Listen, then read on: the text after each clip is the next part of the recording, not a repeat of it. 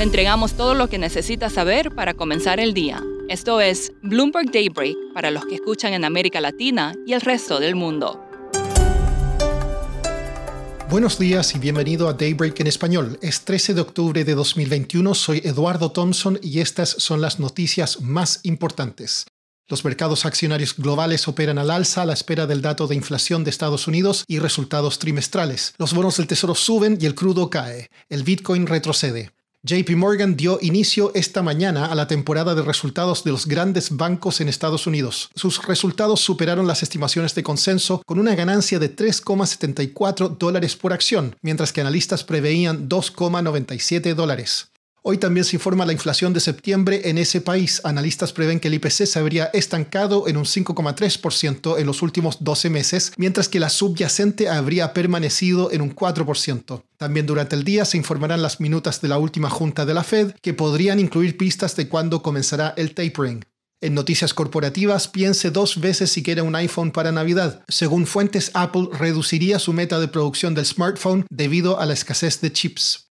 En cuanto al coronavirus, Estados Unidos flexibilizará en noviembre las restricciones para viajeros vacunados en sus fronteras terrestres con Canadá y México. Boeing ordenó la vacunación a sus empleados, mientras que IBM mantuvo un mandato de vacunación en Texas, a pesar de la oposición del gobernador Greg Abbott. En Argentina, el presidente Alberto Fernández habría dicho en una reunión con empresarios locales que el país no alcanzaría un acuerdo con el FMI hasta el próximo año. En México, fuentes comentaron que Grupo Pochsteca está bajo investigación en el país y en Estados Unidos por su rol en la importación de químicos usados para producir el opioide fentanilo. Pochsteca negó participar en actividades ilegales. En Chile, el presidente Sebastián Piñera decretó estado de emergencia en cuatro provincias en el sur del país debido a constantes ataques incendiarios por grupos extremistas pro derechos indígenas. Esto permite desplegar al ejército en la zona. Esta tarde, el Banco Central de Chile informará su decisión de tasa de política monetaria y la mayoría de los analistas prevé un aumento de 100 puntos base al 2,5%. Hablé con Felipe Hernández de Bloomberg Economics, quien apuesta a un aumento aún mayor.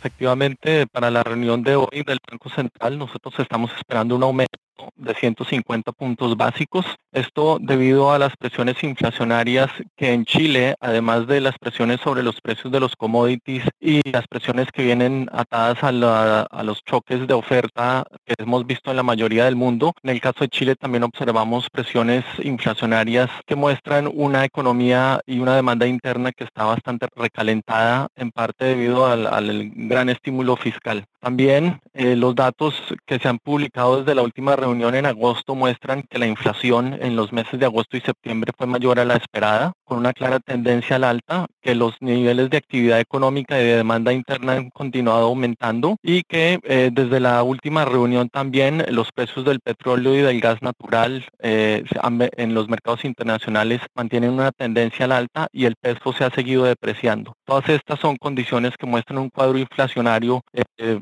que se ha continuado deteriorando y que eh, pone bastante presión para que el Banco Central eh, haga un aumento de tasas y envíe una señal más fuerte de la que ha enviado hasta ahora a los mercados. Felipe, ¿qué pistas estarás buscando en el comunicado del Banco Central esta tarde? Claramente vamos a estar buscando señales sobre qué tanto más esperan pueda continuar esta tendencia de aumento en los precios, si, eh, si observan señales de una desaceleración por el lado de las presiones de demanda o si por el contrario ven en los índices de actividad económica mayores presiones. También una evaluación de lo que están esperando en términos de lo que sea el, posible eh, cuarto retiro de los retiros de los fondos de pensiones y cómo eso podría afectar sus eh, futuras decisiones.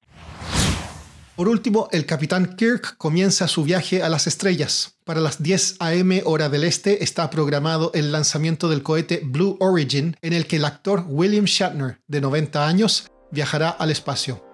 Eso es todo por hoy. Soy Eduardo Thompson. Gracias por escucharnos. Para conocer todas las noticias que necesita para comenzar el día, revise Daybreak en español en la app Bloomberg Professional. También puede personalizar Daybreak para recibir las noticias que desee. Eso es todo por hoy. Sintonice mañana Bloomberg Daybreak